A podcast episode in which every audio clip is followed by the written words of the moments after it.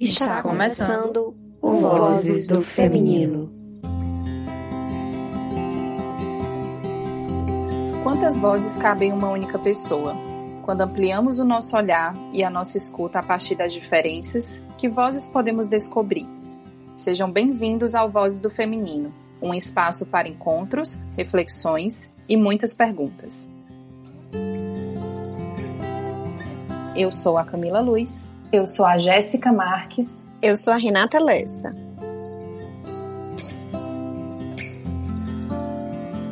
Dizem que não tem preço. Já ouvi muitas vezes por aí. Ah, morar fora do Brasil não tem preço. Andar com sensação de segurança não tem preço. Criar os filhos com mais liberdade não tem preço. Quando se trata de imigração, eu discordo. Tem preço sim e várias formas de pagamento. E não estou nem falando da questão financeira. Tem a moeda saudade. Essa é quase sempre supervalorizada. Saudades das pessoas e momentos. Dos seus. Da comida da avó e do colo de mãe. Do olhar das amigas. Tem a moeda renúncia. Essa flutua bastante de acordo com cada um. Renúncia da carreira, do status, do crachá, do sobrenome, da família, da escola, da sua presença, no aniversário das pessoas queridas ou no velório das pessoas amadas, na maternidade, sofá da sala das amigas quando o filho nasce ou o casamento acaba, dos encontros casuais em uma esquina qualquer e assim assumir o risco de ser esquecida. Ah, e também tem aquela moeda, a emocional, que paga o preço da desconexão, da falta de pertencimento. E com as moedas em mãos, que começa o escambo. A segurança de entrar de carro com o vidro abaixado, o ir e vir na rua sem constante olhar para trás, a tranquilidade de baixada de guarda, o escudo aposentado, o mundo visto pelos seus próprios olhos, o aprendizado e crescimento. Não se iluda, minha amiga. Para tudo tem um preço, e o preço pode ser alto. A recompensa também pode ser. E cabe a cada um saber o que está disposto a pagar. Adaptamos esse texto da Isabel Arruda Alcântara, uma imigrante brasileira, para lhe convidar a pensar quais são as nossas expectativas sobre uma pessoa morar fora do país. O que realmente sabemos sobre essa experiência? Hoje nós vamos conversar com a Débora Souza, nossa parceira e editora. Vamos lá?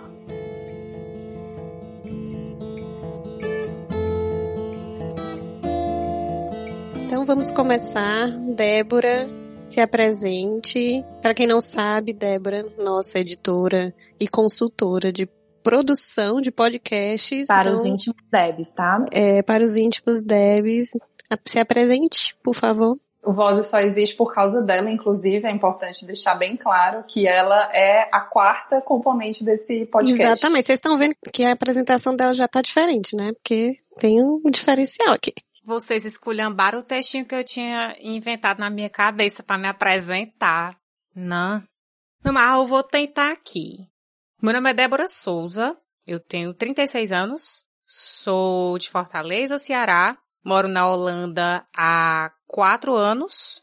Hoje eu trabalho com exatamente isso, né? Produção, edição de podcasts, né? Eu transformei o hobby em profissão e se a Débora de cinco anos atrás visse a Débora de hoje, ela nunca, nunca acreditaria que eu sou eu, né? Só um adendo aqui na minha apresentação que realmente há um tempo atrás eu não me apresentaria dessa forma. Assim, eu diria, o meu nome é Débora, e lá no Brasil, eu era analista de gestão de pessoas, eu trabalhei 11 anos com departamento pessoal, eu ia fazer isso. Porque eu tinha muito essa coisa assim, não, assim, eu, eu faço isso aqui hoje, que é muito pequenininho, mas lá eu era enorme. Eu tinha uma importância enorme, né? E aqui, a, as pancadas da vida, elas me ensinaram que eu sempre tive valor, independentemente de onde eu esteja, do que eu faço, quantos anos eu tenha, do meu tamanho. E foi muita pancada, né, pra gente chegar no momento que nós estamos aqui. Mas, bora, perguntas. e você já antecipou que você mora na Holanda. Então, se você puder contar, Débora, compartilha com a gente como é que foi essa decisão, esse momento da sua vida para se tornar então uma imigrante brasileira. A decisão de eu morar fora, ela, ela veio de influências desde quando eu era criança. Eu sempre tive muito em volta a cultura de fora. especialmente música. Eu escutava muita música. E como eu sou muito curiosa e desconfiada, eu queria muito saber o que é que o povo cantava. Aí eu comecei a estudar inglês sozinha. E fui indo, fui me expondo às coisas e tal.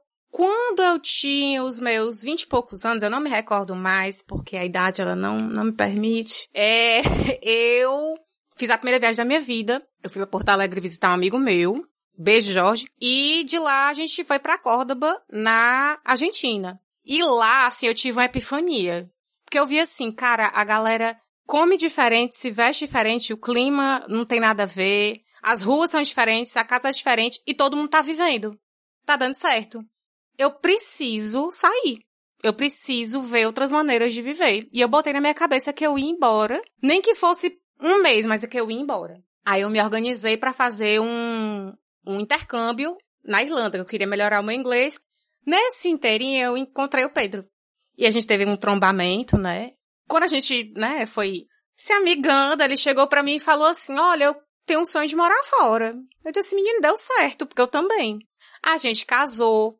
E aí depois de um ano, o Pedro começou, porque ele trabalha na parte de tecnologia. E para ele era muito mais fácil é, arrumar um trabalho do que no meu caso, que eu trabalhava com gestão de pessoas, departamento pessoal, enfim, a parte chata do RH, né? E aí ele pegou e começou a receber propostas de trabalho. E nós tivemos o privilégio de escolher onde a gente queria morar. Aí apareceu Reino Unido, mas por conta do Brexit, não. Aí apareceu a Alemanha, mas também não rola, porque a galera lá não era muito proficiente em inglês. E aí apareceu a Holanda. E nesse, nesse balaio todo, assim, o, o, que pesou mais, né, da nossa decisão de morar fora, não foi necessariamente viver melhor, financeiramente, enfim, mas viver de uma forma diferente. E é, esse foi o, foi o mote, assim, da, da mudança, assim, vai, é isso aí. Eu vi algumas histórias, né, Debs, assim, de pessoas que foram morar fora e um ponto muito em comum, assim, que elas relataram é essa importância de você compreender qual é o motivo de você estar tá indo morar fora, né? Assim, você ter muito claro o que é que está te levando a buscar, né, esse morar fora, porque vão acontecer algumas intercorrências e aí depois você pode até compartilhar com a gente quais foram as dificuldades, né, que você enfrentou nesse morar fora. E o que eu percebi muito é o que sustenta, né, as pessoas a realmente passarem pelas diversidades que vão acontecendo, é essa clareza desse objetivo, assim, o que é que está me fazendo sair de onde eu moro, de onde eu morei a minha vida toda, para ir conhecer uma outra cultura, para viver em outro lugar, né? E a gente escuta muito essa glamorização, né? Assim, tem todo um glamour, né, morar fora. E eu queria te escutar. Tem essa glamorização toda, né? Conta aqui pra gente é, um pouquinho dentro da tua experiência, as diversidades e sobre essa falsa ou essa verdadeira glamorização. Fala um pouquinho dos mitos que a gente escuta tanto. Pois, eu acho que a, a coisa dessa ideia de glamorização de morar fora, ela vem desse mito de que no momento que você muda, que você mora fora, você automaticamente tem sucesso. Tudo vai dar certo.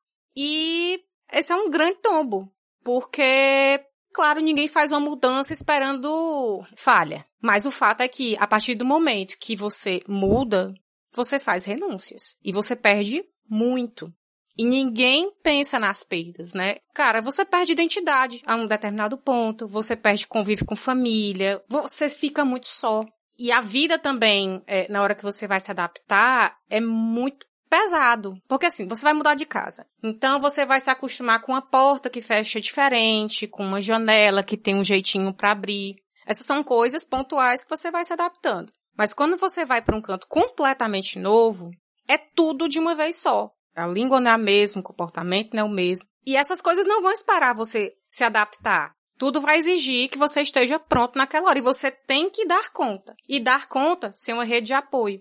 Você vem sem referência, você perde referência. Isso assim, é, ele é a cereja no bolo desse sentimento de solidão. Porque quando você tá no Brasil, tá na sua cidade, no seu estado, você sempre vai ser o conhecido de alguém. E essas conexões, elas vão sempre abrir portas.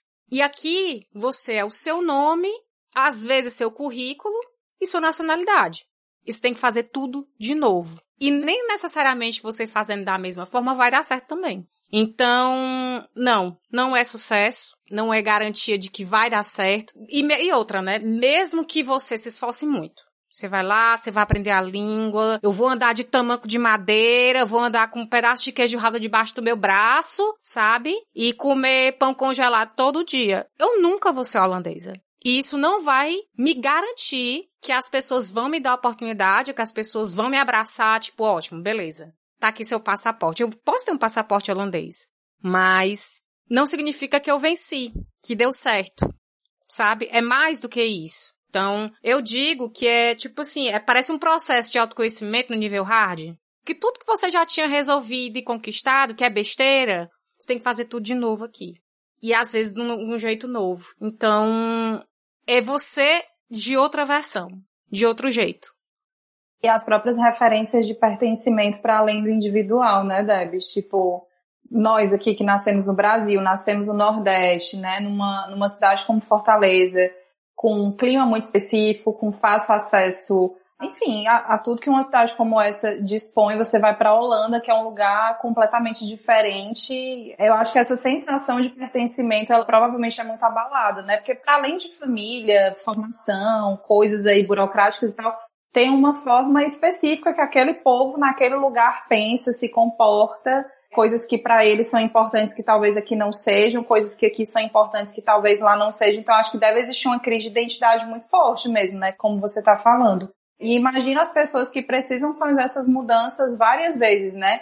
É, essa galera que às vezes precisa se mudar várias vezes por conta de trabalho, enfim. Aí eu queria ouvir de ti quais foram os teus maiores impactos, assim, o que é que Débora que saiu aqui de uma cidade como Fortaleza, foi para Holanda, o que é que foi mais difícil para ti no começo? Quais foram os seus maiores impactos nessa mudança?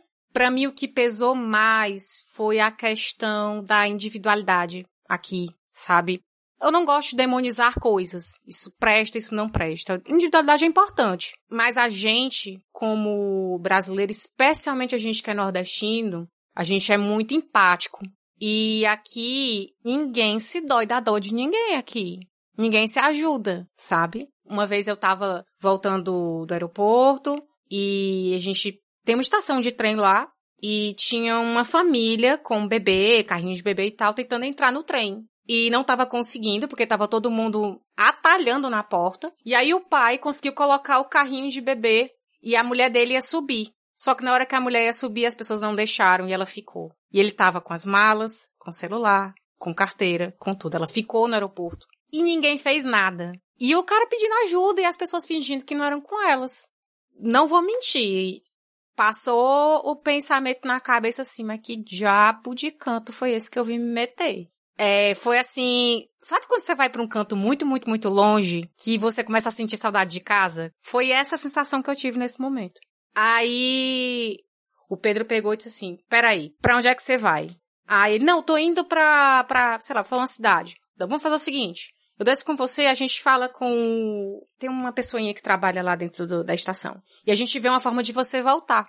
Tome meu celular, você precisa ligar para alguém? Liga aqui para o aeroporto. E aí a gente conseguiu resolver minimamente para o cara poder voltar. E deu um quentinho no coração de sermos as pessoas que de algum modo resolvemos, né? Mas, cara, assim, foi muito doído, assim. Aconteceram outras coisas, sabe? Mas essa foi pelo menos a situação em que a gente conseguiu intervir, assim, ok, eu tenho essa realidade aqui, mas eu não vou sucumbir. Eu não vou aderir a essa característica só para estar tá integrada, para ser holandesa. Eu ainda sou brasileira, eu ainda sou nordestina, e a gente vai se meter. A gente vai ajudar, a gente vai interferir. E a adaptação não contempla necessariamente o apagamento da identidade, né? Mas o, choque, né? Como você disse, você sentiu o choque, né? E, com, com, certeza você deve ter outros relatos de situações onde, né, essa identidade de alguma forma é colocada em xeque ou à prova, né? Mas tem uma identidade aí, como você falou, que é o tempo todo tentando se manter é, minimamente ativa, em construção, mais ativa.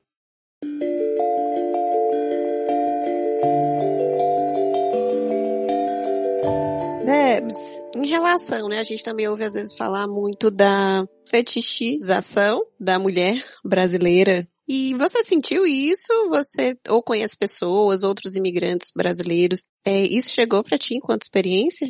Com certeza. Em termos de, de assédio, de um modo geral, eu experienciei menos do que no Brasil. Mas quando acontece, é num nível muito escrachante. É na cara demais. É, eu, logo que me mudei, eu trabalhei numa empresa que contratava pessoas nativas em suas línguas para trabalhar com telemarketing. Então, a, nossa língua em comum era inglês, mas você trabalhava falando a sua língua nativa, né? E na época a gente tinha um projeto enorme do Brasil, eu não me recordo o que era. Então, contrataram-se muitos brasileiros, consequentemente mulheres, porque isso é uma coisa que a gente vai até falar um pouco mais na frente. Pelo menos na minha bolha, é, a realidade é, são companheiras que acompanham seus companheiros, né? Normalmente elas acabam abrindo mão das suas carreiras. Então tinha muita mulher na, na equipe.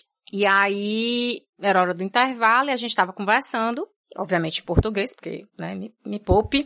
Aí chegou um cara, aí falou assim, que língua é essa que vocês estão falando? Aí uma das meninas falou, é português. Ah, vocês são de Portugal?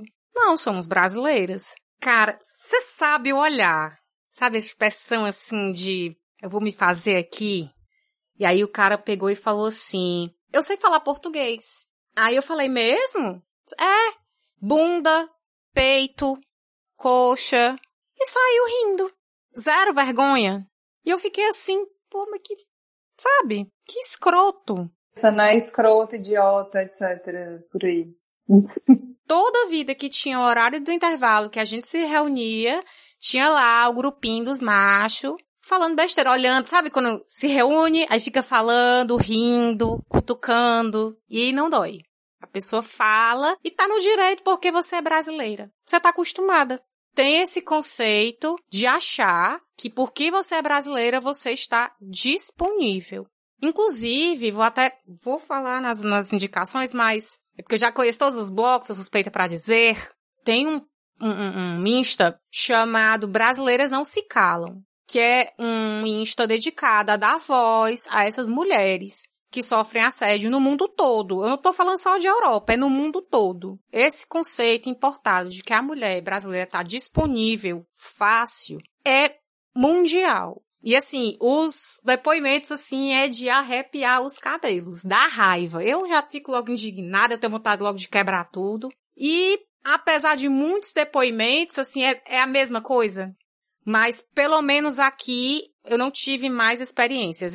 A gente escuta mais pontualmente. Mas é uma realidade. Uma mulher brasileira vai passar pelo menos uma vez por isso, quando ela vai imigrar. Seja ela indo com um marido brasileiro, seja se ela casar com um cara que é holandês, ela vai ouvir que ela casou para ganhar o passaporte, né? Se ela tá aqui e ela de repente vem com um tipo de visto e consegue um trabalho, ela conseguiu porque ela deu para alguém. Pelo menos uma vez ela vai ouvir. É, infelizmente, é a realidade de ser uma mulher brasileira imigrante. Acontece até aqui, né? Quando pessoas de fora vêm para o Brasil e se sentem super no direito de assediar mulheres e porque eles acham que ah, é bagunça, Brasil é bagunça, então posso fazer o que eu quiser, né? Então é realmente uma representação.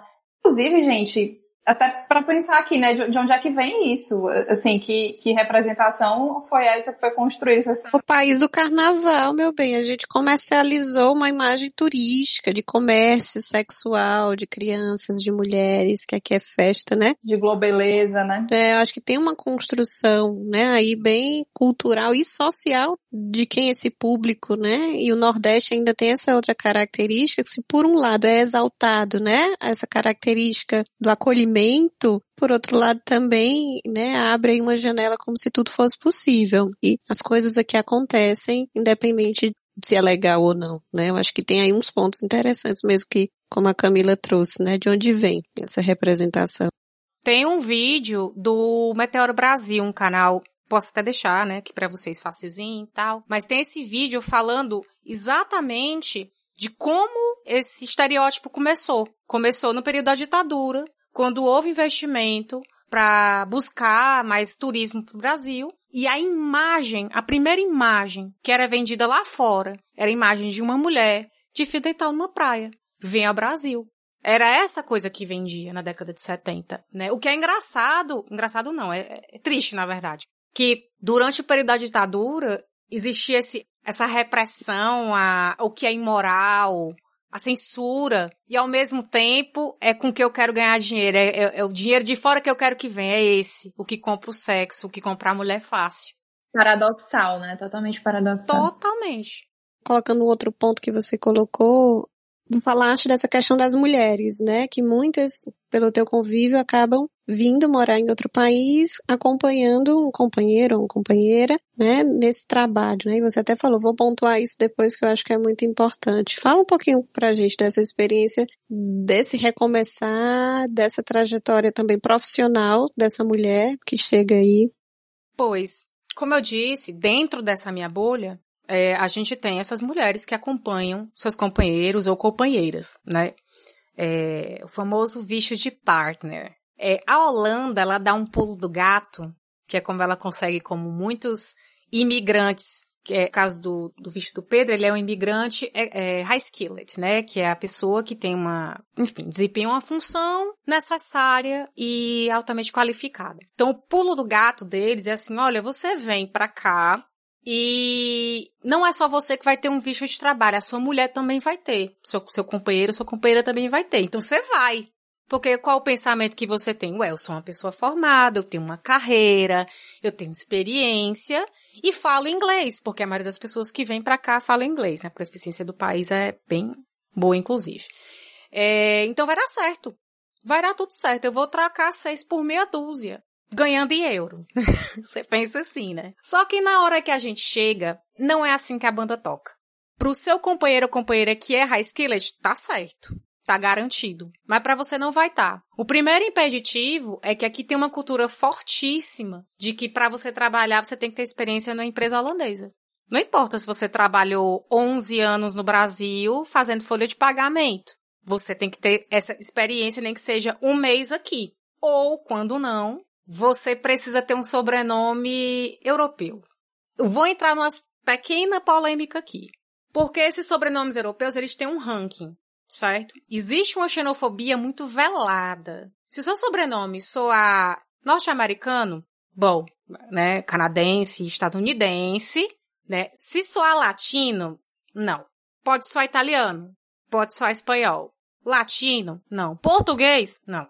Inclusive, tem uma amiga minha que ela fez um teste. Ela casou com o marido dela, holandês, e contraiu o sobrenome dele, né? Só que ela não utiliza profissionalmente. E no período ela estava buscando trabalho. Ela estava desempregada há três anos. E quando eu falo três anos, não é tipo colocar o currículo uma vez aqui, outra não. Todos os dias ela enviava um currículo com carta de apresentação, que tinha que ser diferente. Tinha que ser uma redação, é todo um, enfim, todo um babado. E aí ela colocava e assinava o nome dela com um sobrenome muito, muito, muito brasileiro. E ela nunca conseguia. Parece que era uma coisa, no momento que ela enviava o kit, né, que demora muito para fazer, coisa de cinco minutos já tinha um e-mail de volta dizendo que, olha, que infelizmente a gente não pode contratar você. Desculpa. E aí ela começou a fazer o seguinte, eu vou começar a colocar o sobrenome do meu marido, que é super holandês, é tipo um Van Dyke da vida, sabe? Vou colocar aqui. E ela começou a ser chamada. Incrível, né? É difícil a gente entrar no mercado de trabalho aqui. Não é impossível, mas é muito difícil. E dessas mulheres que eu vejo aqui, muitas delas são empreendedoras e autônomas. É, assim, eu nunca me veria como autônoma. Né? Hoje eu sou, mas até pouco tempo atrás eu batalhava muito com isso, que eu dizia assim, não, eu tenho que, eu tenho que arrumar um trabalho 9 às 5, não pode, não tenho perfil, mas é porque é difícil. Eu vi muito essa questão, até na tua fala tu disseste, né, assim, eu ainda sou brasileira lá no começo, e essa história assim, eu vou ser sempre estrangeira, que eu sou estrangeiro. E eu vi muitos relatos, uh, as pessoas falando, você até disse assim, isso não é garantia de sucesso, né? Ir para outro país não é garantia de sucesso. E aí, fazendo essa correlação com a história do trabalho, né? Muitas pessoas dizendo assim, que a sensação do ser estrangeiro é que eu sempre tenho que fazer mais e tenho que fazer melhor, para que eu consiga espaço, que eu consiga uma oportunidade maior e que eu alcance esse sucesso. Né? E aí eu acho que dá para fazer essa correlação mesmo assim. Existem experiências muito diferentes, né? Eu acho que tanto pelos motivos que você está buscando ir morar fora, como a realidade de cada um, que pode ser essa, ah, os dois querem morar fora, um teve oportunidade, ou então um teve a oportunidade, o outro não quer morar fora, enfim, as realidades elas são muito diferentes, né? as experiências elas também são atravessadas por isso. Também dependendo do lugar que você escolhe, né? Porque eu acho que depende muito da cultura, do local que você está vivendo, se tem a ver com questões suas, né? Enfim, isso também vai partir, vai atravessar essa experiência, né? E, assim, como você falou, a experiência de quem já vai com emprego garantido é uma, né? Assim, em termos de trabalho, em termos de objetivo, como é que vai ser minha realidade, minha rotina. E a experiência de quem vai sem nada, né, assim, montadinho, pronto, preparado, é outra, né? E aí o que a gente escuta muito dessas pessoas que não têm esse montadinho é eu tenho que fazer mais melhor, porque eu sou estrangeiro, né? E, e aí eu queria te escutar um pouquinho sobre isso, que eu acho que tá exatamente na tua fala. E só complementando, não sei se você vai responder, mas às vezes mais e melhor até para quem fica no Brasil, né? Que são as expectativas. Você foi para morar fora, né? E aí, tá acontecendo? Tá tendo sucesso? Só complementando aí, não sei se entra na tua resposta. Mas é mesmo, cadê o sucesso? Cadê a riqueza? Mas é exatamente isso, assim. Um sentimento coletivo do imigrante, a gente fica tentando se provar o tempo todo. Se vem com emprego garantido, também, mas quando não vem, nossa, é um peso enorme. Eu tenho que ser foda. A gente tem que ser autossuficiente. E é cansativo. Exatamente também pelo fato de você não ter a referência, sabe? De você não ser a filha da Fransquinha que estudou com fulano, que de repente lhe ajuda. Então, como você vem sem nada, você tem que se provar. Isso somado à questão das redes sociais, lá vai eu pegar um episódio lá abaixo da égua, mas somado àquela questão das redes sociais, você tem que mostrar que tá boa, que tá massa. Nossa, que eu tô morando na Europa, eu automaticamente estou bem. Estou super feliz. Ah, é, é uma pressão medonha. E solitário. Porque ninguém fala sobre isso. Se você tenta falar com alguém da família ou um amigo, é comum a gente ouvir assim, mas o que, que você está reclamando? Olha a situação do Brasil. Isso não é nada. É como se você não tivesse o direito, né, de alguma forma de reclamar. Pronto. Ou de simplesmente desabafar. Exato. Porque eu estou sofrendo na Europa. Como se meu CEP garantisse a minha felicidade. Eu não posso reclamar, estou proibida de reclamar, não posso criticar. Isso acontece também quando você fala com locais. Uma vez eu estava conversando com uma profissional de RH holandesa, eu falando sobre essa questão salarial, que eu achava que o desenho não estava muito bom. Eu estava conversando com ela e falando, olha, é, a gente tem que ver realmente o salário, ele é um pouco maior que a média holandesa, mas você está contratando gente fora, que tem outras demandas, outros costumes, e eu tô vendo que está faltando isso, isso, isso e isso. E na hora que eu falei isso, a famosa frase, é, então por que que você veio? Aí eu falei, ué, eu tenho o direito de falar. Todo mundo aqui tem direito de falar. Inclusive o holandês reclama demais. Se o holandês que é nascido aqui reclama, por que que eu não vou reclamar? Eu tenho que aceitar calada. Eu tô aprendendo. Eu estou aprendendo. A Holanda tá me ensinando na marra a falar as coisas. E que na verdade nem é que eles estão te dando tudo, né? Você tá conquistando. Então, por que que eu não posso também problematizar algumas coisas, né, nessa, nesse processo? Mas acho que vale a pena a gente olhar para as coisas boas também, né? O que é que faz a Débora feliz aí morando na Holanda? A primeira coisa positiva que a Holanda trouxe para mim foi a oportunidade de autoconhecimento. Eu me definia muito, né, pelo meu trabalho e pelo que eu fazia e como eu fazia. E aqui, como eu não tive mais isso, eu tive oportunidade, tempo e condição de me descobrir. Não me achei completamente, mas eu tô no caminho. Então, eu não sei se eu teria tido essa oportunidade no Brasil, sabe? Por mais que eu mudasse de um estado ou outro, e a gente sabe que as diferenças lá são, são gigantes em termos de cultura, eu sempre teria que eu poderia fazer o que eu faço em outro canto. É, e essa questão do trabalho para mim ela é muito forte porque ela denomina muito independência. A Holanda me deu a oportunidade de ver que o meu valor está em muitas outras coisas e não somente o trabalho. Me fez descobrir coisas que eu não sabia que eu era capaz. Hoje eu fico muito feliz de olhar para trás e ver as coisas que a gente passou. Claro que não foram coisas só negativas, né? Assim, a gente fala porque a gente gosta de reclamar mesmo.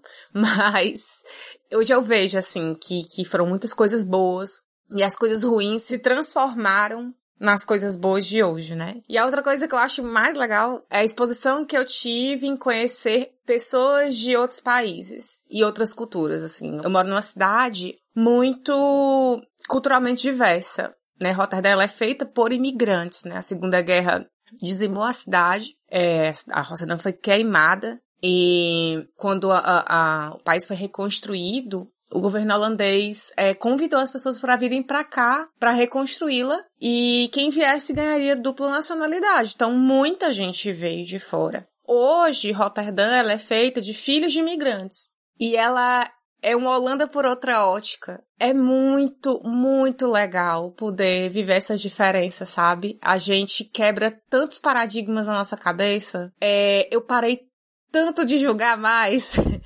Os nossos preconceitos assim caem por terra.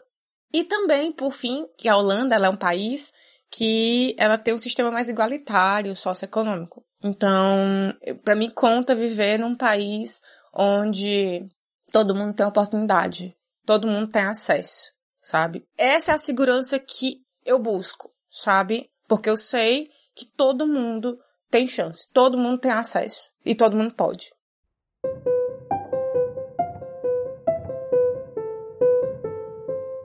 Débora, acho que a gente vai caminhando aqui para o nosso fechamento, mas se você pudesse deixar uma mensagem, né, para pessoas que conhecem pessoas que estão imigrando, mulheres, homens, enfim, vai que tem alguém escutando a gente, né, em outro país. É, você tem alguma mensagem de como poderia, é, ações ou formas de apoiar o imigrante brasileiro? Se tem alguma ação que você percebe que seria importante? Seja a rede de apoio que você gostaria de ter.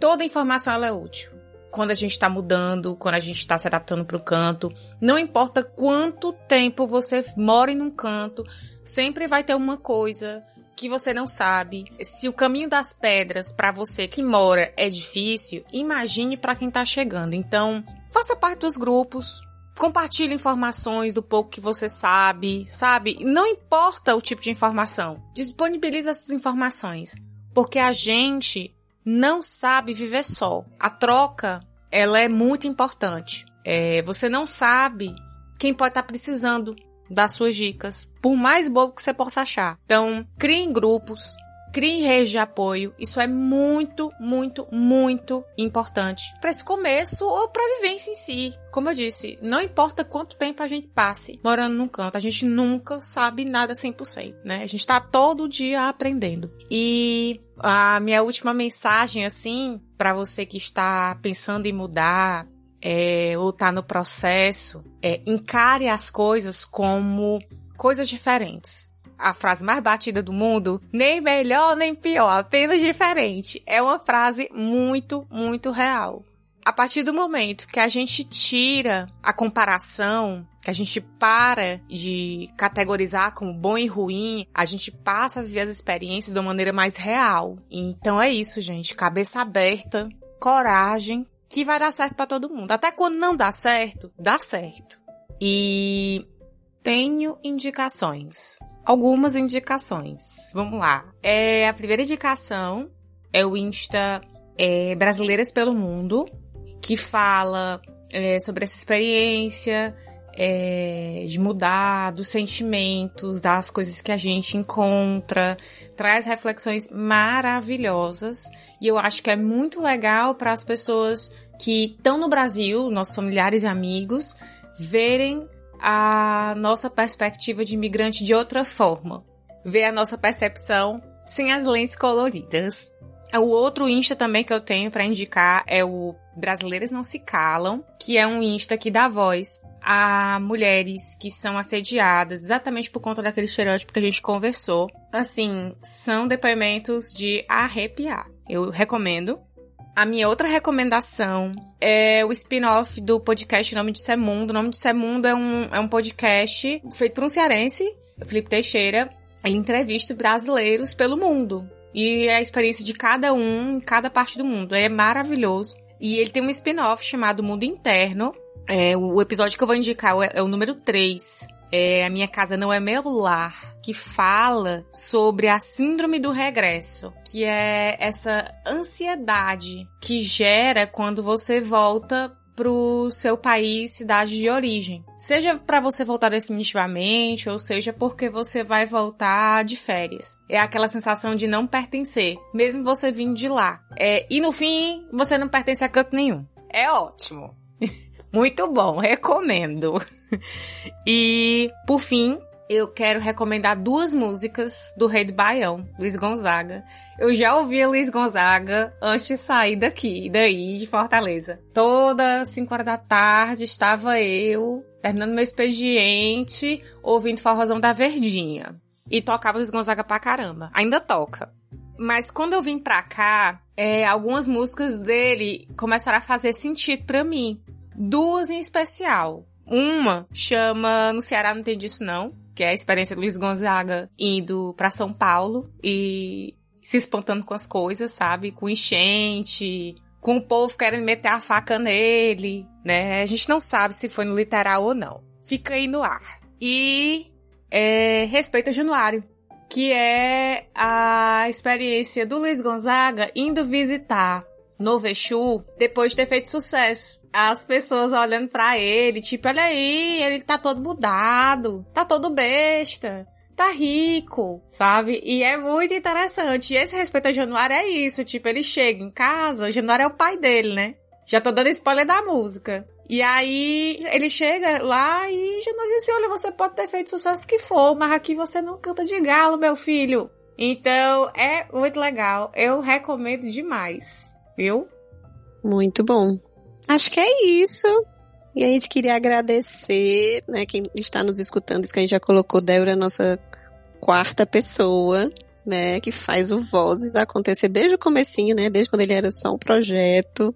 E é uma alegria, né, te ouvir, também saber o que é que você passa do lado de lá, né? A gente conversa diariamente, sim, diariamente, né? A gente troca informações sobre o trabalho, sobre a vida, mas acho que também é uma oportunidade de conhecer um pouco mais também essa tua vivência e acrescentar aqui no Voz. Muitíssimo obrigada. A mulher que nos direciona, nos orienta, nos sugestiona, enfim, ela faz um monte de coisa aqui para Vozes acontecer e realmente é muito bacana poder dividir esse espaço com você, Débora. Maria, gente, para que eu sou fraca. Mas obrigada, gente. Obrigada pela oportunidade. E eu já, assim, eu sou fã, né? Escuto tudo de primeira mão, sou muito suspeita para falar. Mas assim, eu só desejo que tudo dê certo. E que continue dando certo e mais sucesso para vocês, gente. Porque, assim, escutar vocês é um processo de desconstrução. Eu, no processo de edição, fico respondendo vocês.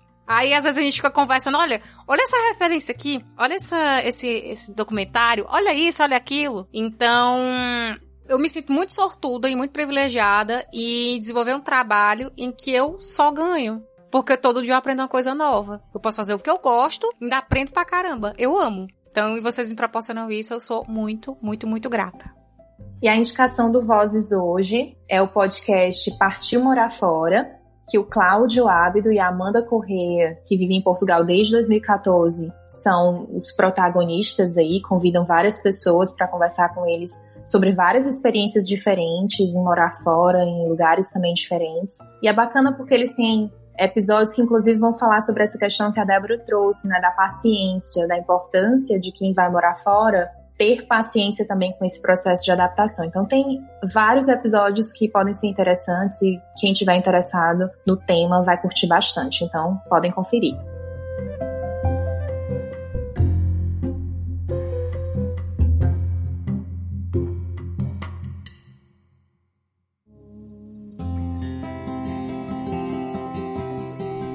Nos sigam no Instagram, arroba Vozes do Feminino, é por lá que nós vamos divulgar os próximos episódios, compartilhar essas dicas que nós acabamos de mencionar e interagir com vocês. Enviem feedbacks e sugestões de pautas por lá e também para o Vozes do Feminino gmail.com. Esse é um espaço de fala e de escuta e nós queremos muitas vozes construindo conversas relevantes e transformadoras com a gente. Muito obrigada pela escuta de vocês e até o próximo episódio.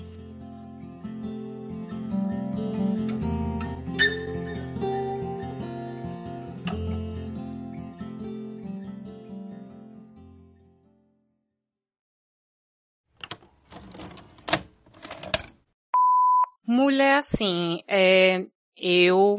Pois não, pois não. Só um parênteses. Claramente dá pra ver que a Débora é cearense, né? Porque mulher é assim, vamos lá. Só tá faltando o pezinho assim na, na perna com um café. Mulher. Naquele copinho assim É. de, de padaria. Assim, o dedinho levantado assim. E um pano de prato bem aqui, ó, no ombro. Mulher, que já é isso aí, Camila? Que representação são essas aí? Mulher, tu tem não. Faz. Tá aqui com pano? Não, normal. Gente, isso faz parte da nossa cultura, que é isso. Oi, amor, tudo bem? Um bichinho, mulher acabou de chegar do trabalho, corra linda. Dá um oi aqui para menino mal educado. Olha. Oi. Tão gatinho, casei com ele. Pois é, aí eu tenho que ser. É... Meu Deus do céu, agora é o momento. Luciana Gimenez, self-sufficient. Autossuficiente, vala minha Nossa Senhora. Eu tenho que ser auto. Mulher, que coisa triste. Muito coisa de quem tá morando fora há muito tempo, esquecer palavras em português, né? Ainda bem que eu sou editora e eu mesmo corto. É, Reclame em holandês, pra todo mundo ouvir seu sotaque. mulher, não Reclame em holandês. não. Sem pressão, né? Sem- É porque na hora de reclamar, eu acho que algumas emoções muito fortes, eu acho que a língua nativa, ela dá pra gente, né? Uma possibilidade de se, de, de se manifestar, Com né? certeza. Eu entendi a brincadeira da, da Camila, mas eu acho que não sai, né, né, Débora? A língua Não. nativa, quando você quer falar aquele palavrão, acho que, ou então aquela Mas sabe emoção. alguma coisa aí, só pra gente Fala aí escutar? pra gente ver. Pode Fala, ser. meu Deus, vamos lá. Vai, engana a gente. Ah, vou me apresentar. Ik heet Deborah en ik ben Braziliaans en ik woon in Rotterdam als vier jaar. Olha, ó. Gostou? Palmas do Aí, ó. Zoom. ê. A Maravilha. editora já sabe, né? Palmas do Zoom, Débora, pra você mesmo. tu me viu me mexendo, eu fiquei bem caladinha assim, ó, ó o pescocinho. E Gangrenando aqui, Eu né? fiquei assim, ó, já, ó, dor, dor, já aqui, ó, dor. Mas pra não mexer. Já vamos cantar, bora cantar pra deixar já no final do episódio.